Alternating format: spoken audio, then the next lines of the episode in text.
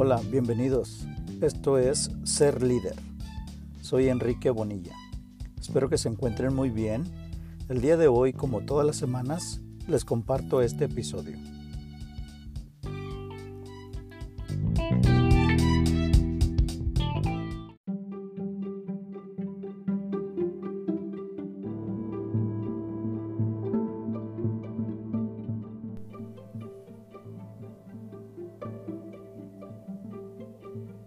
En muchas ocasiones tal vez hemos leído o escuchado palabras como autoestima, autoconcepto, autoaprendizaje o autoconocimiento, por mencionar algunos términos que tienen relación con conocerse a sí mismo. Bienvenidos al episodio 2.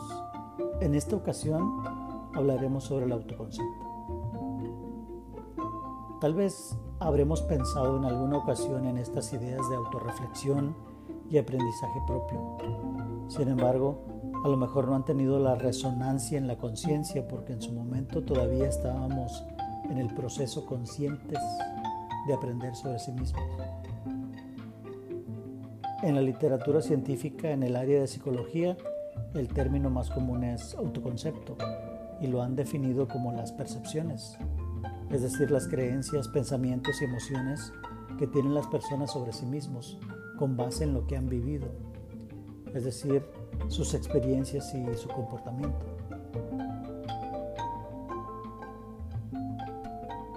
En este episodio vamos a reflexionar sobre el autoconcepto desde la experiencia propia y con base en la literatura científica relacionada con el tema.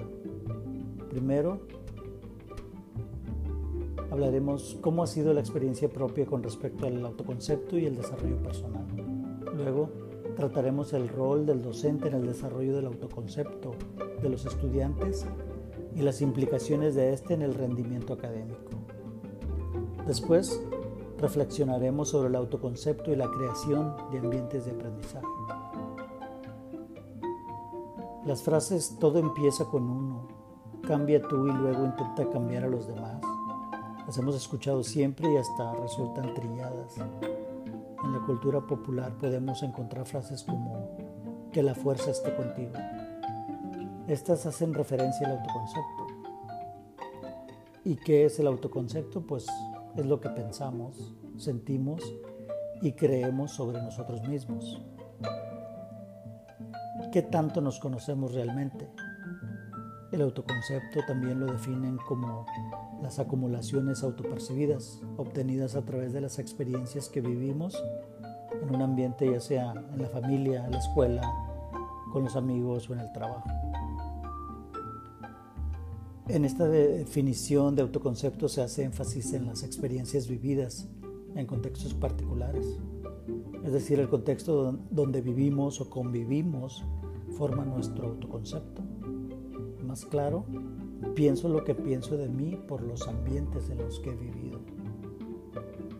Con base en esto, mi experiencia con este proceso de conocerse a sí mismo ha sido muy enriquecedora porque mis experiencias personales me han puesto en ese camino de reflexión interna y profunda que solo yo he experimentado.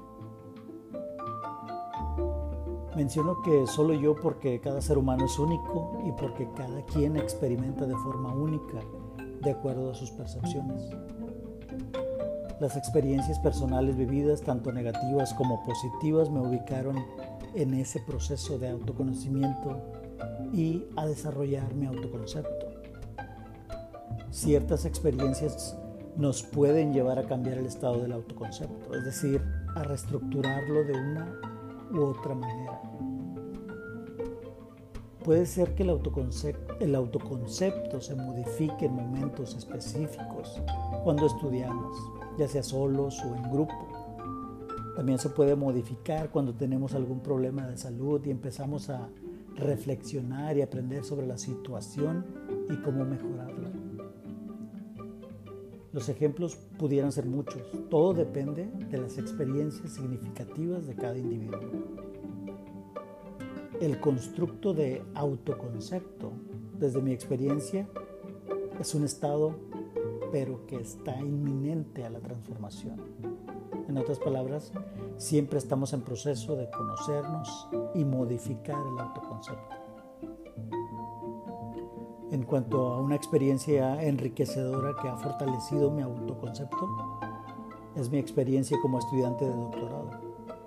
Esta experiencia educativa de doctorado ha acelerado mi proceso de autoaprendizaje, pues las asignaturas en sí están estructuradas para que los estudiantes reflexionen sobre sus propias experiencias, tanto de aprendizaje como en la aplicación del conocimiento de manera contextualizada. Además, es un doctorado en liderazgo educativo y su naturaleza está enfocada en la autorreflexión. Por lo tanto, llevo más de cuatro años de transformación cognitiva, emocional y conductual mismo que me ha tenido, ha tenido un impacto en mi vida personal, académica y profesional. El autoconocimiento académico se asocia al rendimiento del alumno y estoy de acuerdo porque mi desarrollo académico y profesional ha sido positivo en mi vida. Los docentes somos figuras clave en el desarrollo del autoconcepto de los estudiantes. Influimos en la imagen que tienen los estudiantes de sí mismos.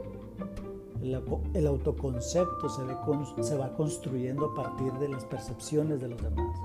Por tanto, el docente influye con su trabajo y con lo que es. Lo que pensamos, decimos y cómo actuamos con los estudiantes impacta directamente en su autoconcepto. La importancia del autoconcepto en los estudiantes está relacionado con su desempeño y rendimiento escolar. Aunque el nivel de involucramiento de los estudiantes en la escuela pudiera estar determinado por distintos factores ambientales, como la familia, padres o la escuela, el autoconcepto está estrechamente relacionado con los resultados académicos.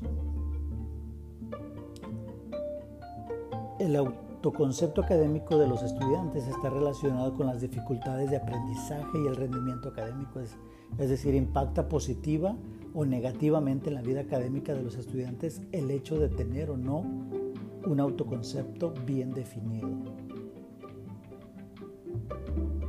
Relación al ambiente de aprendizaje, como docentes y creadores de ambientes de aprendizaje es necesario reflexionar sobre nuestro autoconcepto, su rol en el desarrollo de los estudiantes y su propio autoconcepto, por ende, en su éxito escolar. El autoconcepto desde la literatura psicológica educativa insiste en que éste se desarrolle con base a factores internos y externos. La parte interna, el self, el conocimiento de sí mismo surge desde la introspección. La parte externa es el ambiente que influye en el desarrollo del autoconcepto.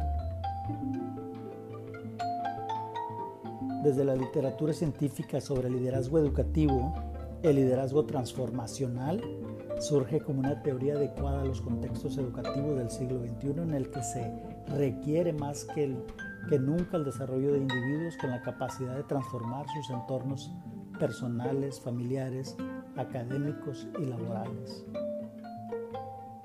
El liderazgo transformacional pone énfasis en la motivación intrínseca y el desarrollo de seguidores.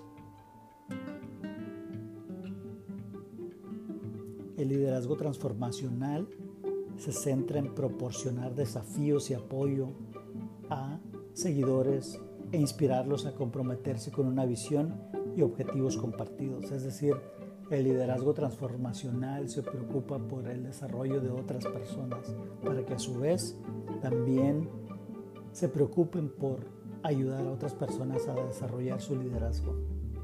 Como docentes, nuestro rol es inspirar y facilitar ambientes adecuados para el desarrollo integral de los estudiantes, para que continúen su proceso de autoconocimiento y la definición de su autoconcepto.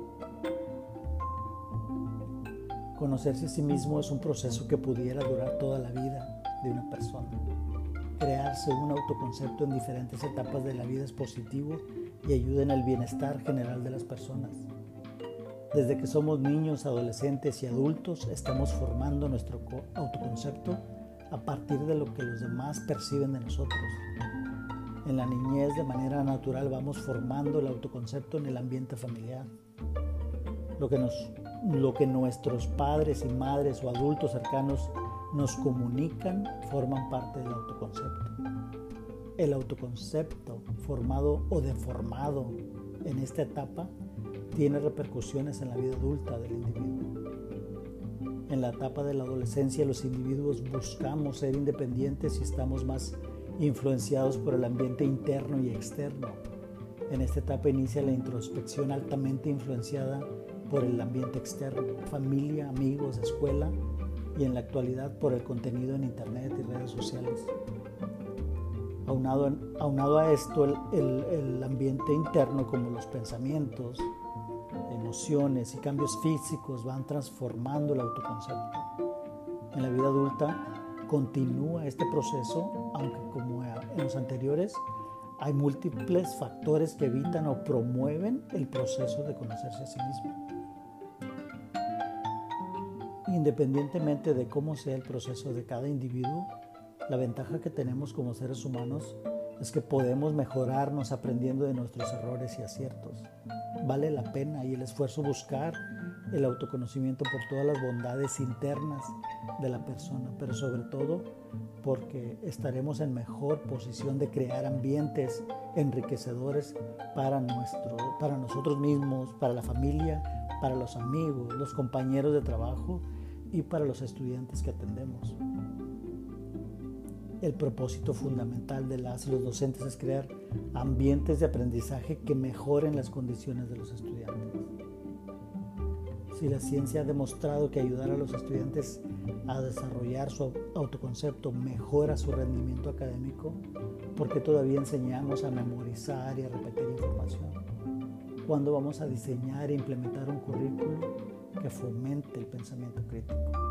Más aún, cuando vamos a formar estudiantes que sean líderes auténticos, líderes transformacionales que ayuden a